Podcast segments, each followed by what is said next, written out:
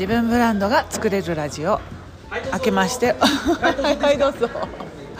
明けましておめでとうございます。高取ゆり子です。今ですね、えー、インスタライブを見てくださった方はご存知かもしれませんが、えー、スイスの、えー、サンモリッツの山の上からこの音声をお届けしております。ちょうどね今お昼ご飯を終えて、えー、お茶をしている時にですね合間が空いてなのでレストランから中継でお届けしております。なぜかねここコロナの前に日本の旅行客が本当に多かったみたいで日本語みんな喋れるんですよねなぜか。はいあのちょっと邪魔をされてしまいました年初の年始の挨拶でございますが。えーと、9年中は本当にお世話になりました。今年もどうぞよろしくお願いいたします、えー、2023年やること決めましたか、えー、私はですねあのインスタライブでもお届けしたんですけれどもあのもっともっとあの横のつながりを作るべくコミュニティを作りたいっていう目標をもとにこの1年間計画を立てていきたいなというふうに思っております。で3月にですねもう日本の帰国を決めましたのでもうフライトも取りましたのでえー、そのそれに向けて今イベントの準備を着々とこれから進めるっていうところです。はい。皆さんは2023年何か決めましたでしょうか？でねまあ、あのやるべきこととしてはコミュニティを作るということなんですけど今日ねこのお昼のランチレストランのとこでちょっと思ったことがあったのでシェアをさせていただきたいと思います。ちょっと場所変えますね。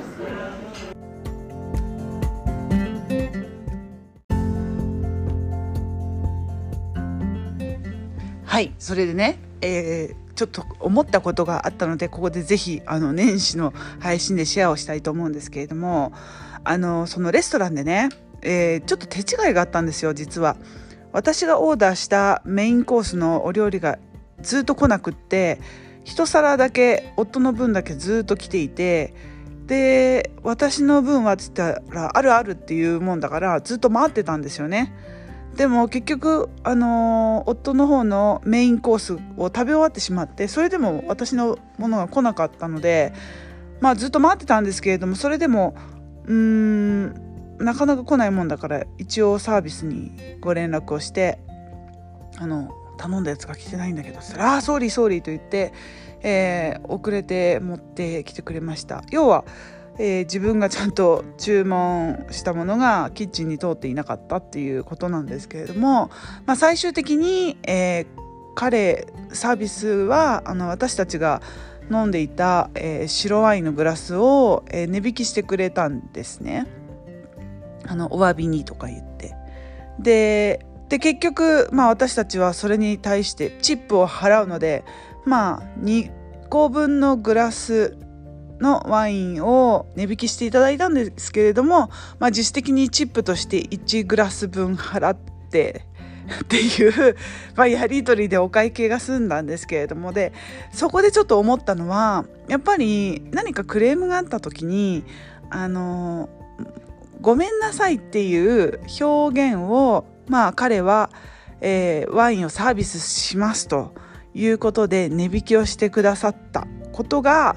えー、今回のお詫びの仕方だったんですけどもこれってあ自分のビジネスにはすごい通ずるなっていうところがあってなんかやっぱり分かるとかあなたの気持ち分かりますよっていうことを、まあ、彼は割引という形で表現してくれたんですね。ですごくこのオンラインで何かを配信する時に分かる分かるっていう言葉ってすごく大事だなって思って。ていて、まあもう数年前からね、あの、これからのマーケティング、お客様の心をつかむサービスとは共感であるっていう言葉はずっと言われてきたんですけれどもじゃあその共感した上であなたは何ができるかっていうことがあのこれからもっともっと求められるんじゃないかなっていうふうに思ったんですよ。ちょっと深すぎますかね。あの去年もねあのコンサルを何回かあの受けさせていただいてあのゆり子さんの言葉がとても響きましたっていうお声を本当にいただくんですけれども私自身ねえどこに響いてるのかなっていうふうに振り返った時にあの自分の実体験を話している時にあ私もって思ってくださる方があこんなにも多いんだなっていうことをそこで実感したんですね。でそれは私は配信をするでやっぱり恥ずかしいじゃないですか自分の体験談とかを話すのって。それを公共の こういうオンラインに流して自分のパーソナルな話を話すっていうのはやっぱり恥ずかしいしそれが怖くて発信ができませんっていう方々もすごく多いと思うんですけれどもでもやっぱりみんなが喋りにくいことほど共感してくれる確率が高いと思うんですけれどもいかがでしょうか？大丈夫？伝わってるかな？うん。でそう。だなんか人に対して恥ずかしいことだったり自分の中でなんかこれは恥ずかしくて人に言えないって思っていることほどみんな悩んでるんですよ。でお悩みに対して共感をしてもらう私の方法はオンラインで発信することなのかなっていうふうに思いました。でねまあお金のやり取りってなんかもっと日本のカルチャーもっと改善したらいいんじゃないかなって思うことに、まあ、こういうちょっとしたサービスあのお待たせしちゃったんでサービスしますって言ってくれるカフェもあるしあの八百屋さんとかね今日は負けとくよっつって1個なんかみかんくれたりとかなんかちょっとしたそういうあなたの気持ち分かりますよっていうことを形で表現してくれると嬉しいですよね。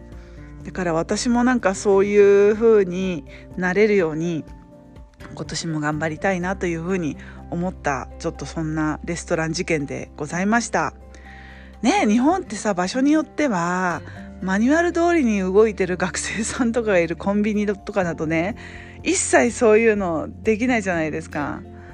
まあねなんかこうマニュアルが多いと例えば私銀行に用があって電話したんですよね国際電話をだから国際電話だからお金かかってるじゃないですか。か急いでくださいって言ってるんだけど、少々お待ちください、少々お待ちくださいって言って、上の上の上の人にね、あの許可をもらうためにめちゃくちゃ待たされて、挙句申し訳ありません。あのできませんっていうことを言われるとじゃあこの待たされた時間何だったんだっていうふうに思うじゃないですか。なんかねマニュアル通りにしか動けない人ってやっぱりそれってなんか学生さんとか若い人に本当に多いんだけれどもでもね若い人でもそういうあの気持ちをこう表現するとかちょっと気を利かすっていうことをねあのできる人もいるので一概には言えないんですけれどもなんかそのお客様の対応よりもあの、ま、マニュアルその会社のルールを守らなきゃいけないみたいなところを優先しようとするとやっぱりそうなっちゃうんですよね。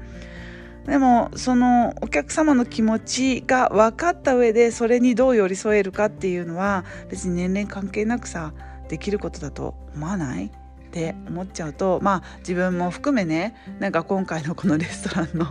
この受けあの受け答えっていうんですかねやり取りの中であ自分もなんかそうありたいなって気持ちよくあのあなたのこと分かりますよっていうことを理解した上でじゃあどんな気持ちいいことができるのかなっていう、うんまあ、コミュニケーションなのかな思いやりなのかなそういうことを気持ちを大事にしていきたいなっていうふうに思ったお正月のスイスの山のレストランでの出来事でございました。はい。どんなレストランかって知りたい？知りたい方はですね、あの、インスタのリンクを貼っておきますので、ぜひぜひチェックしに来てみてください。ということで、えー、今日も一日聞いていただいてありがとうございました。